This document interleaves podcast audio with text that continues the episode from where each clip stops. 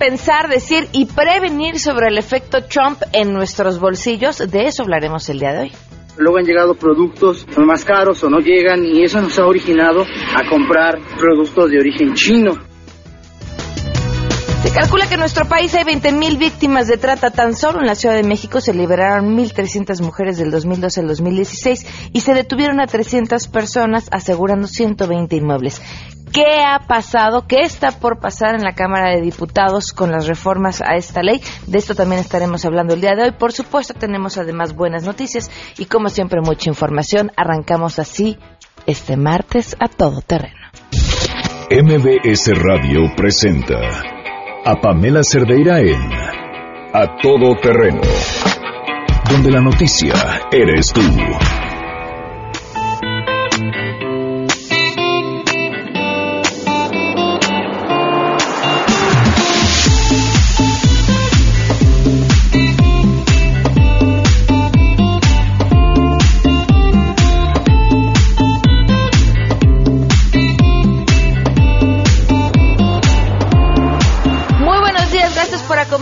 A todo terreno. Soy Pamela Cerdeira, son las 12 del día con 5 minutos. Les digo cómo podemos estar en contacto. El teléfono en cabina, en donde nos encanta recibir sus llamadas, el 5166125. Les doy el número de WhatsApp 5533329585. En Twitter y en Facebook me encuentran como Pam Cerdeira. Saludos a todos y gracias ya por estar conectados desde temprano. Saludos a Paula Núñez, a Oscar Salas, a Guillermo Galindo, a Alan Rodríguez, Penélope Romero. Eh, muchísimas gracias a todos por estar en, contacto. Penélope mandó un mensaje larguísimo, te prometo leerlo con detenimiento, Penélope. Tenemos, sí, porque seguimos llevando la cuenta sobre esta historia de el trámite maldito. Un escalofrío recorre tu espalda. El tiempo pasa lentamente. Y te sientes completamente solo y desprotegido. A todo terreno te toma de la mano y te acompaña en El Trámite Maldito. Después de que el jefe de gobierno prometiera que en 10 días quedaría resuelto aquellos a quienes se les ponchara una llanta o dañara su coche por un bache, aquí llevamos la cuenta de la historia de Marta, que lleva Marta. Muy buenos días. ¿Cuántos días llevamos el día de hoy? Hola, Pamela. Buenos días. 19 días hábiles. 19 días. ¿Intentaste comunicarte ayer? Eh, ayer, hoy. ¿Y la respuesta? ¿Ocupado o no contesta? Perfecto, Marta. Seguiremos al pie del cañón con esta historia. Muchísimas gracias, Igualmente, que estés muy bien. Buen día. Igualmente, 19 días, 19 días sin respuesta. Pues ya, por pisar justamente el doble del máximo que prometió el jefe de gobierno. Vámonos de una vez a arrancar con la información.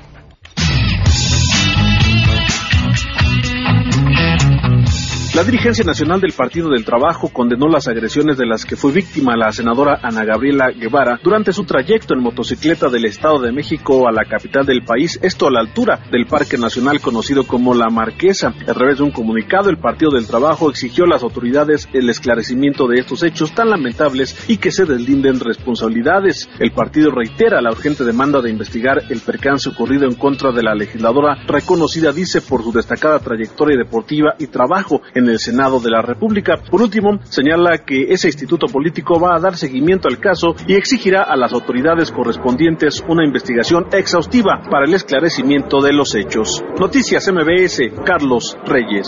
Durante 2015, 35.141 estudiantes, académicos e investigadores participaron en alguna modalidad de intercambio académico con Estados Unidos, destacó la Secretaría de Relaciones Exteriores. De acuerdo a los datos que ofrece la Cancillería, para dar a conocer la importancia de la relación bilateral en materia educativa, señala que según el Open Doors 2015, el número de estudiantes mexicanos que realizaron estudios a nivel superior aumentó 15.4% durante el ciclo escolar 2014-2015 respecto al año anterior mientras que el número de estudiantes estadounidenses en México aumentó a más de 19%. Además, se suscribieron, dice, 80 acuerdos de cooperación entre instituciones de educación superior entre México y Estados Unidos y se lanzaron programas piloto de prácticas profesionales en la representación de México en el país vecino en sectores automotriz, aeroespacial, energético y manufactura avanzada. Finalmente dice la dependencia que participaron 50 rectores y directivos de instituciones de educación superior de México en la conferencia anual 2014-2015 del American Council Education. Para Noticias MBS, Hatsiri Magallanes.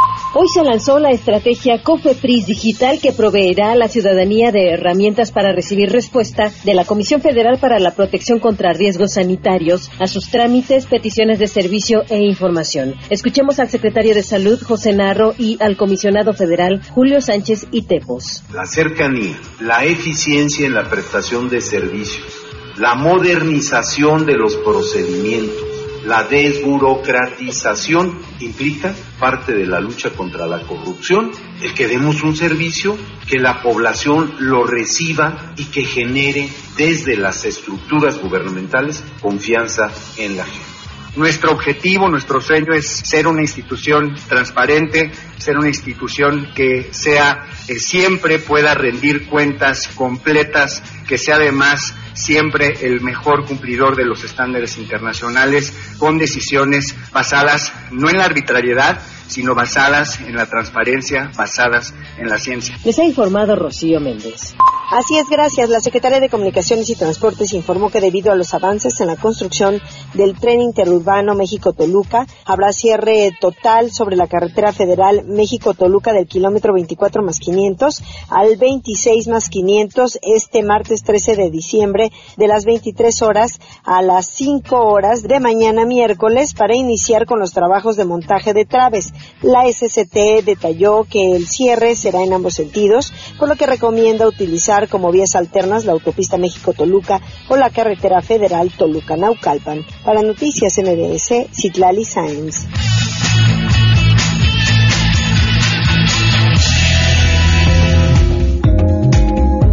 del día con 11 minutos y claro que tenemos buenas noticias.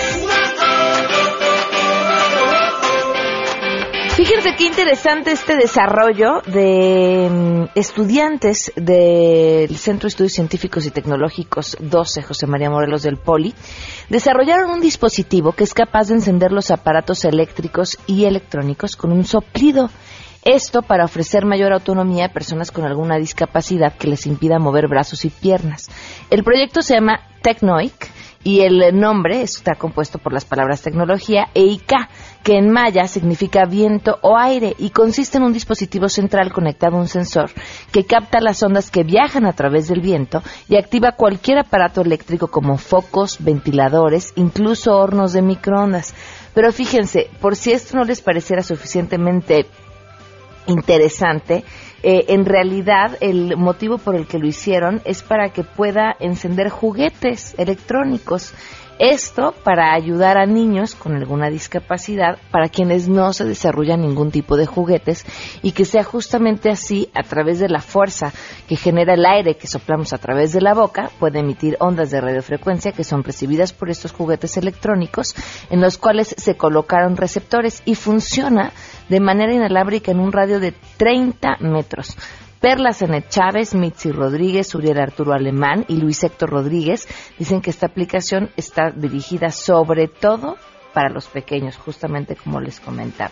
Y se encuentran en pláticas con especialistas en estas discapacidades motrices para adecuar el dispositivo en terapias sensoriales, de luz, sonido o movimiento. Pues muchísimas felicidades a estos estudiantes por pensar en los demás y por supuesto por estos desarrollos. Tenemos muchas cosas que comentar. Vamos a platicar más adelante de lo que le sucedió a Gabriela Guevara, por supuesto, de lo que nos viene en cuanto al efecto Trump en el bolsillo y cómo nos afectará a todos y, y muchas cosas más. Así que quédense con nosotros. 12 con 13, vamos a una pausa. Más adelante, a todo terreno ya se siente, ya ven venir el efecto Trump en los bolsillos, eso platicaremos al regreso. Luego han llegado productos más caros o no llegan y eso nos ha originado a comprar productos de origen chino. Queremos conocer tus historias. Comunícate al 5166-1025. Pamela Cerdeira. A todo terreno, donde la noticia eres tú. Volvemos. Pamela Cerdeira regresa con más en A todo terreno, donde la noticia eres tú. Marca el 5166125. I pray that I'm giving you all that matters. So one day you'll say to me, I love my life. Dos del día con 18 minutos, continuamos a todo terreno. Gracias por seguir con nosotros. Salimos a la calle a preguntarles si habían sentido ya en carne propia o en la cartera eh, el efecto Trump, porque bueno, pues eh, de hecho habíamos tenido eh, radioescuchas que nos habían comentado eh, cosas tan básicas como lo que yo compro y vendo a mis clientes lo compro en dólares, entonces el que el dólar esté como está ya me está afectando porque o le subo a mis clientes el producto que les estoy vendiendo o tengo yo que asumir cierta pérdida. Y, y bueno, queríamos saber qué, qué pasaba con ustedes en las calles, esto fue lo que nos dijeron. Queremos conocer tu opinión. A todo terreno. ¿A ti en qué te ha afectado que haya ganado Trump? Pues yo me dedico a los productos de limpieza, yo fabrico productos de limpieza y a mí me afectó que ya cuando, cuando ganó el dólar empezó a subir todavía más y muchas de las materias primas eh, suben con respecto al dólar. Entonces, si sube mi materia prima, o se reducen mis ganancias, o tengo que subir los, los precios y pues ya soy menos competitivo. Soy comerciante de aquí de la Ciudad de México, del centro histórico para ser exactos. Yo vendo cosas de, de belleza y pues no sé con, la, con el ingreso, con, con lo que se pasó con el señor Trump, en nuestro negocio, bueno, a mí, nuestros proveedores y así, no sé si sea pretexto, pero luego han llegado productos más caros o no llegan y eso nos ha originado a comprar productos de origen chino y luego no son como de excelente calidad, pero la gente de aquí, nosotros mismos como compañeros de negocio, sí nos hemos visto como la necesidad de los productos que tenemos todavía rezagados, que teníamos de, que eran de, Estados Unidos o que venían de allá, pues darlos un poquito más caros, porque no tenemos ya como la solvencia como para conseguirlos, porque nos, nos llegan un poquito más caro. Y pues sí, eso nada más como que comprar productos de origen chino es lo que nos, ha, nos hemos orillado a hacer ahora. Yo soy técnico en electrónica y se incrementaron mis precios de, de mis refacciones. Muy aparte de, la forma que tiene de pensar el señor, pues económicamente el país sufrió por la derrota de Hillary. Yo me dedico, yo tengo una estética y pues realmente no he notado yo un, un cambio en, en, mis compras o en mi, con mis clientes. Pero yo tengo familiares en en Estados Unidos y este pues la verdad están muy temerosos porque pues son indocumentados y este pues parece que sí los van a, a regresar. A todo terreno. Le agradezco enormemente a Guillermo Barba, economista, autor del blog Inteligencia Global en Forbes México. Guillermo, ¿cómo estás? Muy buenas tardes. ¿Qué tal, Juan? Buenas tardes. Buenas tardes a todos. Bueno, ¿y, y, y cómo lo ves tú? Porque independientemente eh, de lo macro, eh, ¿cuáles son las posibilidades que ya estamos escuchando de voz de muchos radioescuchas en, lo inmediato, en el bolsillo de todos los días? Mira, la realidad es que en lo inmediato, eh, donde se está reflejándose en el tipo de cambio, básicamente es como el termómetro más claro y mejor del sentimiento de los inversionistas en el mercado, no solamente los mexicanos, sino extranjeros, porque entre muchos, muchos se preguntan por qué sube el dólar. Bueno, por muchas cosas, por causas internas y externas. En este caso, por el efecto Trump que estamos comentando, eh, nos eh, nos pone pone nerviosos a los inversionistas y dicen no pues a México le va a ir mal entonces mejor saco mi dinero de México saco saco mis pesos y no puedo salirme en pesos me salgo en dólares y al aumentar la demanda de dólares pues según la, las leyes de la oferta y la demanda aumenta la demanda y sube el precio. Entonces básicamente esa sería la explicación grosso modo y sencilla de por qué sube el precio del dólar y ese es el efecto inmediato. Vamos a tener efectos de mediano plazo claro y de largo plazo pero dependerán sobre todo ya de lo que haga o deje de hacer el señor Trump. Y bueno, eh, habrá que ver. Yo en lo personal soy, me encuentro entre los pesimistas, este, porque creo creo que Trump no se le está tomando muy en serio y creo que ese ha sido el error desde que incluso cuando levantó la mano y dijo quiero ser presidente, todo el mundo cometió el error de, de subestimarlo y ya es presidente electo. Entonces ahora están, están pensando que Trump se va a moderar, que Trump va a doblar No. las manos, que en realidad no, no va a ser tan duro como dijo en campaña. Yo, yo digo mejor, prepara- hay que prepararnos para lo peor. Si no es tan malo, si no actúa como dijo que lo iba a hacer, qué bueno. Pero si lo hace, pues estaremos preparados y hay que hay que hacerlo a nivel personal como a nivel de empresas y de país y de gobierno, pues. ¿Cómo prepararnos a nivel personal? A nivel personal hay que minimizar nuestras ahor- nuestros ahorros en pesos. Eso es muy importante porque hay que decirlo, tanto por causas externas como internas, el peso es una divisa que tiende, va a tender a debilitarse. Y ya decía yo, planteando el escenario más optimista, que Trump dice, ¿saben qué? Olvídense del muro y olvídense también de, de cancelar o renegociar el Tratado de Libre Comercio, ya lo pensé mejor y ya no voy a hacer nada. Incluso si eso pasa, yo probablemente hay una, hay una emoción y una euforia temporal en el peso, pero lo más probable es que pues, los inversionistas tarde o temprano se terminen saliendo del peso de todos modos, porque tenemos ya, vamos a los problemas internos, tenemos un problema creciente de deuda pública, eh, un problema de gasto público desenfrenado, lamentablemente, eh, a nivel de los gobiernos locales y sobre todo el federal, y pues esto no se ha frenado. Y lamentablemente pues las calificadoras que siempre llegan tarde las calificadoras también ya están poniendo el ojo y no se está haciendo lo correcto. Entonces tenemos un- una estructura de finanzas públicas que no es tan fuerte como como nos dicen que está debilitándose y que esto pues genera un nerviosismo que dicen los inversionistas bueno a México de todos modos le va a ir mal porque su economía está estancada realmente crece pero crece poco y eh, no crece lo suficiente. Y cuando tú tienes una economía que no crece tan fuerte como su deuda, entonces la proporción de la deuda como el tamaño conforme al tamaño de tu economía va a crecer de todos modos. Entonces eh, eso es lo que está poniendo nerviosos a los inversionistas y decía por eso yo que, que es importante que minimicemos nuestros ahorros en pesos para salirnos hacia activos que preserven mejor su valor en el tiempo. En este caso puede ser el dólar, pueden ser otras divisas, pueden ser eh, ¿Oro? el oro, el oro físico y la plata, por supuesto. Ahora. En otros activos. En el mejor de los casos, ¿qué pasa con los que tienen deudas? Mira, lo que pasa con los que tienen deudas a, a plazo fijo no tendrían mucho de qué preocuparse siempre y cuando tengan una fuente de ingresos constante. Es decir, si tienes un, un empleo fijo, entre comillas, que no existe tal cosa como un empleo fijo, pero bueno, este, supongamos que tienes un empleo fijo o tu negocio te da más o menos para pagar tus tus compromisos, no tienes mucho de qué preocuparte si tus deudas están a, pla- a plazo y tasas fijos. Eh, tu, eh, hipotecarios, créditos de auto, pues ya está firmado el contrato y no va a variar a nada.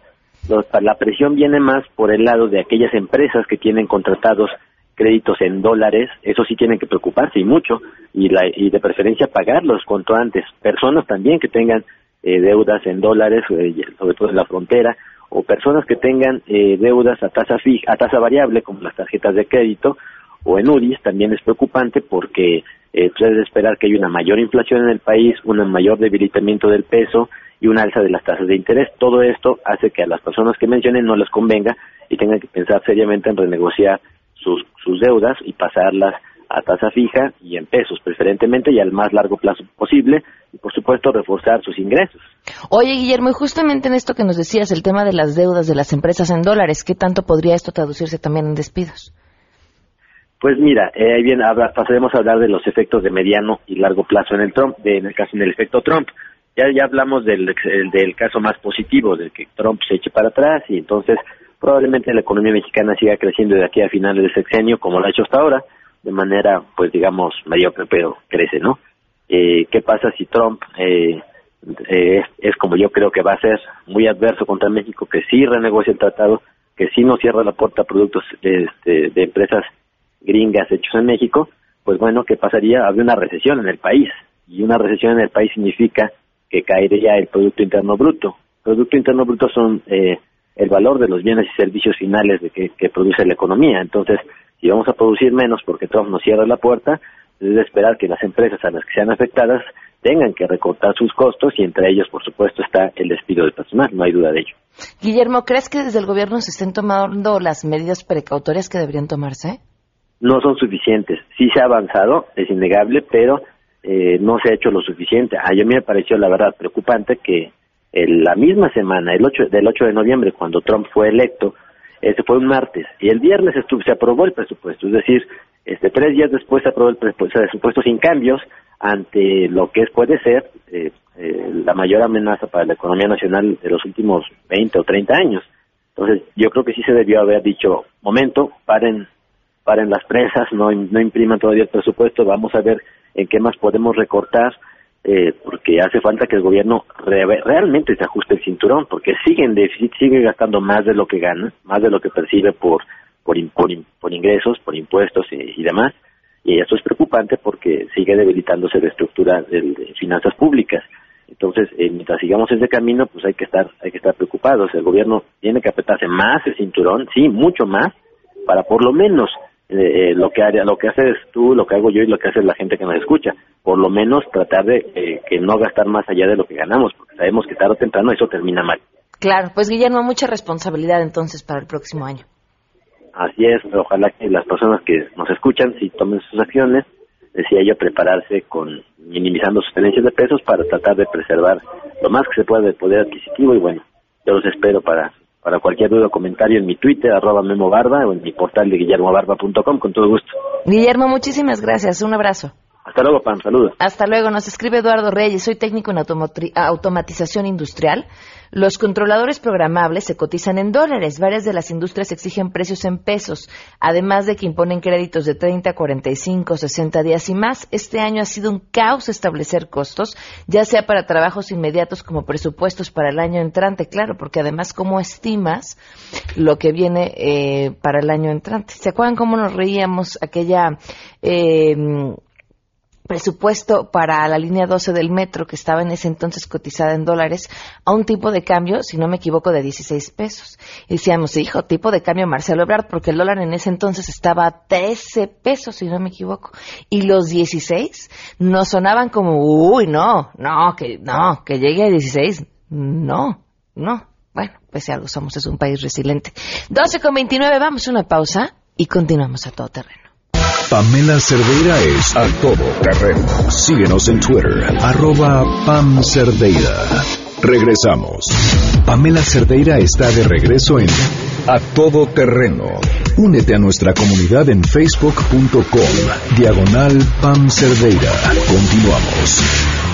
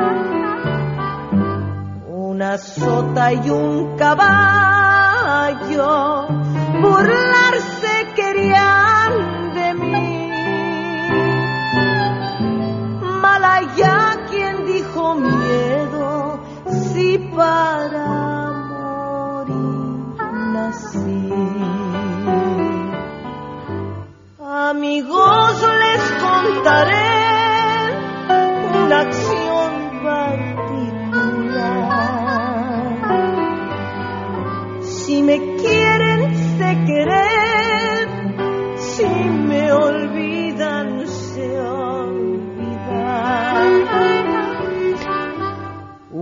Pues se da a conocer hace unos momentos que falleció Betsy Pecanins, a quien estamos escuchando. Esto tras muchos años de luchar con un tema de salud. Hace cuatro años fue diagnosticada con disfonía espasmódica, una enfermedad neurológica que atacó las cuerdas vocales y que le impidió cantar.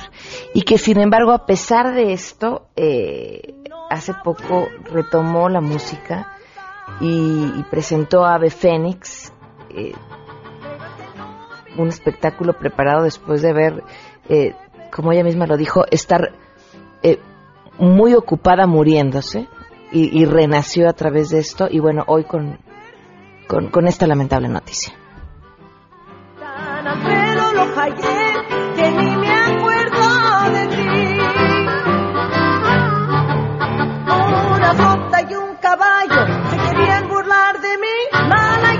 Betsy Pecanins, descanse en paz.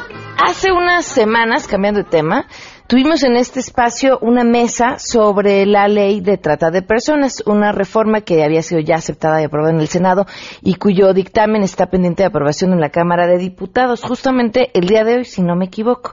Quedamos pendiente porque había muchos temas que discutir y, y hay puntos específicos e importantes sobre esto que, que hoy está en diputados y le agradezco muchísimo a la senadora Adriana Dávila que nos tome la llamada. ¿Qué tal? ¿Cómo estás? Muy buenas tardes. Pamela, buenas tardes. Gusto saludarte a ti y a tu auditorio. Pues específicamente nos habíamos quedado en aquella mesa pendiente con un tema importante, el de la retroactividad. ¿Cuántas personas que hoy estaban detenidas por trata de personas a través de esta modificación podrían quedar en libertad?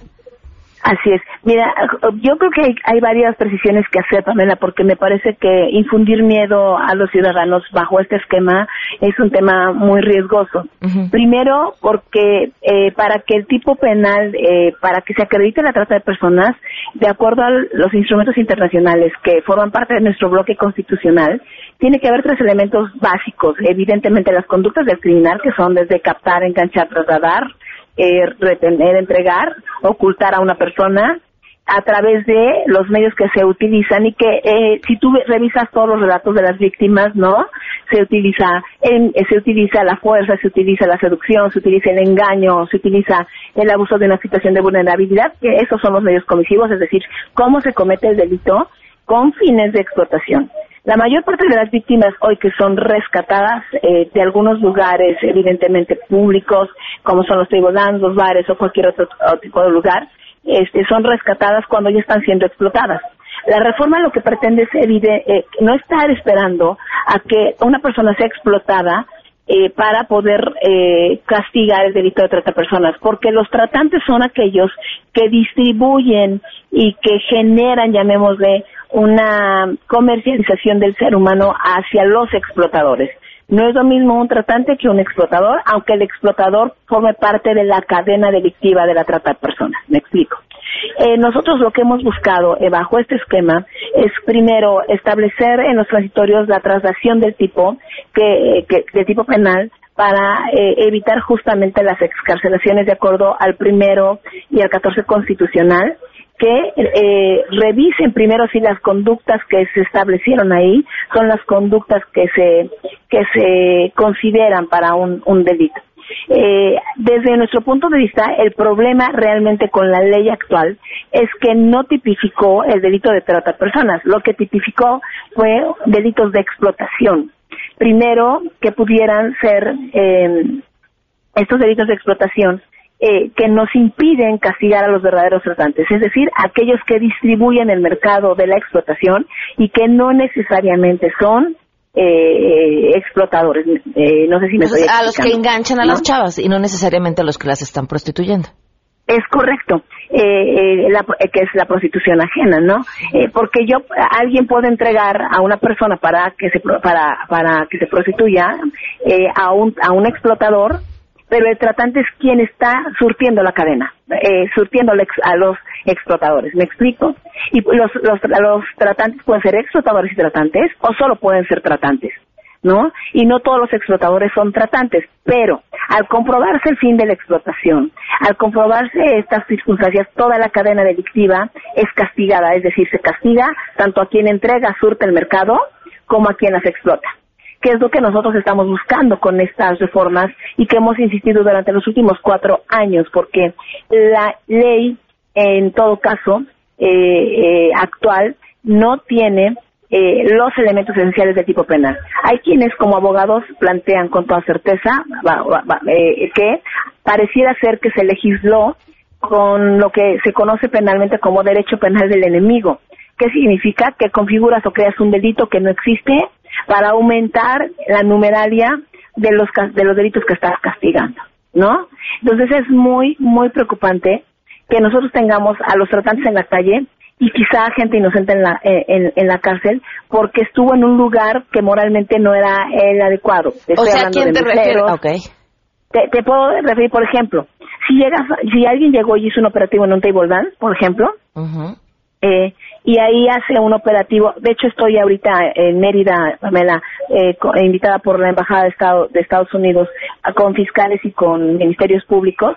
y estábamos platicando cómo hacen ellos los operativos. No tienen protocolos de, de, de, hacer un operativo, los pueden hacer a través de una llamada anónima, llegan a un lugar y no saben cómo diferenciar entre si alguien que es eh, eh, o tratado o alguien que es victimario. ¿Qué es lo que nosotros decimos? Y le les preguntaba hoy, a ver, ¿y ustedes encuentran ahí a los dueños de los establecimientos? ¿Encuentran ahí a los que surten esos mercados? No, claro que no los encuentran. Ellos sí tienen el dinero suficiente para defenderse fuera de la cárcel. No los meseros, que a, veces no tienen otro espacio para donde trabajar y están ahí un, o un mesero o alguien que acomoda el coche, ¿no? Entonces, como suben a todo el mundo... Hijo, eh, pero hay un grado de complicidad, ¿no? Hay grado de complicidad cuando saben que hay explotación, cuando saben que hay trata de personas. Pero imagínate una persona que consigue trabajo de acomodar los coches, ¿no? Y que no necesariamente sabe qué está pasando adentro. O sea, suponer y ir, ir bajo el principio de presunción de inocencia, ir en contra de ese principio de presunción de inocencia, también es una violación a los derechos humanos. Tan es así que hubo 40 sentencias absolutorias, Pamela, absolutorias, eh, derivado de un operativo que se hizo en el Calígula. No te lo estoy diciendo yo, puedes revisar los datos que están establecidos ahí. Una de ¿Qué las cuestiones, Adriana, perdón, nada más que quería preguntar sobre este punto, es que a la hora de hacer estas modificaciones va a ser mucho más complicado eh, demostrar el delito. Por lo tanto, así como tú nos dices, bueno, hay muchos inocentes adentro, también se quedarían muchos culpables fuera. No, eh, y te voy a decir por qué no. Primero, porque el delito tiene que tener los tres elementos constitutivos. Y segundo, te- lo que te quiero plantear con toda certeza es que eh, cuando tú planteas un tipo penal, cuando tú estableces un mecanismo de esta naturaleza, y cuando tú eh, identificas un delito, hoy, como está redactado el tipo penal, tienes que acreditar más cosas que las que tienes que acreditar con el tipo penal. Por ejemplo, el artículo actual dice toda acción o omisión dolosa, toda acción, toda, cualquiera, no importa, son indefinidas. El Ministerio Público tiene que tener 300 criterios, entonces a criterio subjetivo del Ministerio Público, cualquier acción o omisión dolosa, cualquiera puede ser una conducta de trata de personas, ¿no? Este, y luego dice, eh, los medios comisivos ellos los meten como agravantes, es decir, si usó la fuerza, pues que se agrave la pena. Si usó la amenaza, que se agrave la pena. Eh, eh, en lugar de hacer un concurso de delitos, ¿no? Hay que acreditar seis bienes jurídicos tutelados, seis. No, no, no es solo uno. La vida, la dignidad, la libertad, que en el caso concreto de la vida y de la libertad son bienes jurídicos tutelados que se utilizan la vida en el homicidio. ¿Qué significaría eso, Pamela? Que tendría que demostrarse, o sea, te- tenemos que esperar a que la víctima muera para acreditar el bien jurídico tutelado, que tenemos, en el caso de la libertad, que es igual al secuestro, o lo hacemos por secuestro o lo hacemos por trata. Yo les acabo de mostrar ahorita al menos siete sentencias en donde hubo reclasificación del delito. La pregunta que yo les hice ahorita a los ministerios públicos y a los fiscales que está- están participando en este curso de la Embajada de Estado de Estados Unidos, derivado de, eh, de este combate transnacional que traspasa las fronteras, es, a ver, díganme primero eh, cuántas, cuántos de ustedes han reclasificado el delito. Casi todo el mundo levantó la mano. Eh, ¿Y sabes cómo lo reclasifican? Entran acusados por trata de personas, pero terminan siendo eh, castigados por lesiones. Y te puedo dar el número de sentencias que yo traigo ya porque pedí las sentencias en firme para hacer la revisión, eh, evidentemente testados y todo por el área de transparencia, para hacer la revisión y reclasificaron por, por ejemplo, un, alguien que fue acusado de trata, lo castigan por lesiones. Alguien que fue eh, acusado de trata, lo castigan por eh, tentativa, que no existe en la actual ley. Alguien que fue acusado de, de trata fue este, reclasificado por lenocinio. O sea, no están sentenciando por trata personas. En la mayor parte de las ocasiones están sentenciando por otros delitos que lo que tienen que configurar derivado de cómo está establecido el tipo penal. Y te puedo enseñar, y tengo las sentencias, cuando tú gustes, para que revises con los abogados que quieras cómo está sucediendo este tema. ¿Qué significa? Que de verdad tenemos problemas severos. Eh, porque lo que se está castigando es de explotación y no la trata de personas cuyo fin es de explotación. Y estamos esperando a que se explote a las personas para castigar. Cuando puedes castigar al tratante, desde si logras rescatar a personas o a víctimas que, con- que iban a ser explotadas pero ya no lo fueron, este, puedes castigar a tratar personas. De eso se trata, que se establezca correctamente el tipo penal. Es lo que hemos venido discutiendo con toda certeza. ¿no? Senadora, muchísimas gracias y gracias por tomarnos la llamada y este, bueno, pues seguiremos sobre el tema.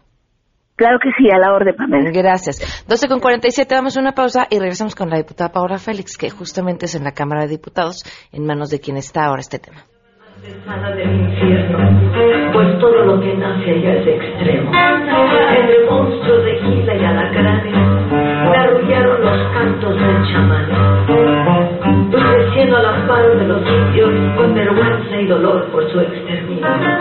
Mi madre una hermosa. Si tienes un caso para compartir, escribe a todoterreno.mbs.com. Pamela Cerdeira es a todo terreno. En un momento continuamos. Estamos de regreso. Síguenos en Twitter, arroba Pam Cerdeira, todo terreno, donde la noticia eres tú. Continuamos. Un cholo con estilo y con cuchillo. 12 al día con 50 minutos. Le agradezco enormemente a la diputada Paola Félix, eh, que nos acompaña vía telefónica esta tarde. Paola, ¿qué tal? ¿Cómo estás? Buenas tardes. Pamela, muy buenas tardes. Pues justamente escuchando con atención la entrevista de la senadora y escuchándote a ti, sobre todo, pues siguiendo este tema que nos preocupa a los legisladores que traemos eh, la bandera y el combate a la trata de personas. Justamente hoy tuvimos la tercera reunión de la Comisión Especial al Combate a la Trata de Personas. Y bueno, el escenario que tenemos aquí como legisladores es complicado porque eh, estaríamos, este, o sea, esta iniciativa no la vamos a poder eh, votar en este periodo. Las sesiones y este periodo se cierra el día 15, que es el jueves, y bueno, es, es muy pronto para poder tomar una decisión y sobre todo generar el consenso necesario para una ley que definitivamente sí se trabajó desde hace mucho tiempo en el, en el, en el Senado, llevan cuatro años con este tema, estuvo en la 62 legislatura, pero ahora somos una nueva legislatura que es esta 63 legislatura. Hemos tenido reuniones, Pamela, con los grupos de sociedad civil, con las víctimas, con los senadores también y con la presidenta de la Comisión de Trata, con la presidenta de la Comisión de, de, de Trata, la Comisión Especial. Y yo te puedo decir que ese ha sido un tema complicado, un tema que ha llevado a no generar el consenso y que creo que es prioridad tener una ley, a pesar de que esta ley que tenemos actualmente ha sido efectiva, como lo mencionaba, tenemos víctimas rescatadas, hay tratantes en la cárcel, pero también ha tenido muchas deficiencias. Y una de las deficiencias más graves es que en 13 estados no se persigue el delito. Y yo te puedo decir, Pamela, que para el delito y la magnitud del problema que vive México y el mundo, es un delito transnacional, es un delito que va de la mano con el narcotráfico, con la corrupción, con el lavado del dinero. Las cifras que tenemos, no puede ser que en tres estados no se esté, no se esté castigando, no se esté persiguiendo, no se tengan víctimas rescatadas. Entonces, yo creo que definitivamente requerimos una nueva ley, un nuevo marco jurídico que, que, que se especialice en el delito y sobre todo que castigue. Te puedo hablar, por ejemplo, el caso de Sundori. No sé si recuerdas Claro. la, la niña que fue víctima de esta terrible maltrato, encadenamiento en una lavandería. Le dieron a los, a los tratantes 30 años de, de prisión, pero, y estamos hablando de explotación laboral, que también es un término que cambiaría en esta nueva ley que es trabajo forzoso, y en este momento esos tratantes pueden salir hasta en 10 años si tienen buen buen este comportamiento, ¿no? Yo creo que tenemos sentencias, pero requerimos eh, reforzar y requerimos tener penas mucho más duras, mucho más justas para un delito que está afectando al país y sobre todo que va al sector principal de mujeres, niños y niñas. Entonces, Paola, la discusión queda abierta y ya es un hecho, en este periodo no se va a aprobar nada. Así es. Y sobre todo también vamos a tener un foro en febrero, Pamela, que me gustaría que siguieran de cerca y mandar, es el foro de prevención de trata de personas. Y también quiero decir, se han hecho muchísimos foros, muchísimas pláticas, o sea, este tema se ha trabajado mucho. Con esto no queremos decir que, que no se esté haciendo el trabajo, pero estamos hablando de abrir otro espacio aquí en la Cámara de Diputados con los diputados de Morena, con los diputados del PRD, de Nueva Alianza, de Movimiento eh, Ciudadano, del PRI, del Verde, para empezar también a, generar el consenso que se requiere aquí. El Senado ya se puso de acuerdo, el Senado ya nos mandó esta iniciativa. Bueno, ahora los diputados tendremos que analizar ciertos cambios. Faltan ciertas precisiones, pero sí te puedo decir que requerimos esta nueva ley, que requerimos escuchar a las víctimas, que requerimos fortalecer el mecanismo para todas las niñas que son rescatadas y después no tienen un seguimiento, no hay un presupuesto en la ley, no cuenta con recursos, los refugios, no hay fiscalías especializadas en estos estados, no hay estados, o sea, hay estados que no persiguen el delito, quiero recalcar eso, qué grave que los estados donde mayor trata hay no estén persiguiendo el delito, no existan sentencias suficientes y muchas veces, eh, escuchando lo que se comentaba de que hay personas inocentes o no, yo creo que hay personas culpables en la cárcel, muchos de los tratantes que están ahí seguimos eh, paso a paso la investigación, el proceso, la aprehensión de estos culpables y seguramente también podrá haber gente inocente, pero como en cualquier delito, ¿no? Siempre se presta que haya un resquicio en la ley para que pues, no, no, la justicia no sea justicia, pero eso no nos puede generar el hecho de decir, bueno, no podemos tener gente inocente, vamos a tener una ley que no sea justa, pues tampoco podemos decir eso. Creo que hemos tenido una, una ley que ha funcionado, pero requerimos perfeccionarla. La ley que tenemos es de 2012, es una ley que empezó con un proceso cuando el crimen ni siquiera se conocía bien cómo operan, ahora se han desarticulado bandas que operan de Puebla a Tlaxcala, de Tlaxcala a la Ciudad de México y de la Ciudad de México a Nueva York. Entonces, eh, en este momento están tratando eh, de generar nuevos mecanismos, pues por supuesto, y es un trabajo importante que ha hecho el Senado. Ahora nos corresponde como diputados federales también generar esa línea de trabajo y de la mano con ellos. No podemos, no podemos estar en, en, en discusiones o en quiebres de opinión como ha sucedido. Lamentablemente ahorita en la Cámara de Diputados sí hay un quiebre en la discusión de la ley de trata de personas y creo que este quiebre no puede seguir porque requerimos el consenso y la unión de los que estamos haciendo leyes para tener ya una ley. Paola, Paola, perdón, se me acaba el tiempo. Nada más rápidamente, te pregunto, ¿no hay posibilidad que les den un albazo con este tema? Sí, claro que sí. O sea, que se aprueben así, sin agua va, sin avisar. Sí, también puede suceder. Ok, bueno, vamos a estar al pendiente, Paula. Muchísimas gracias por tomarnos la llamada. Hay muchos intereses. Gracias, Pamela, y saludo a tu auditorio. Hasta luego.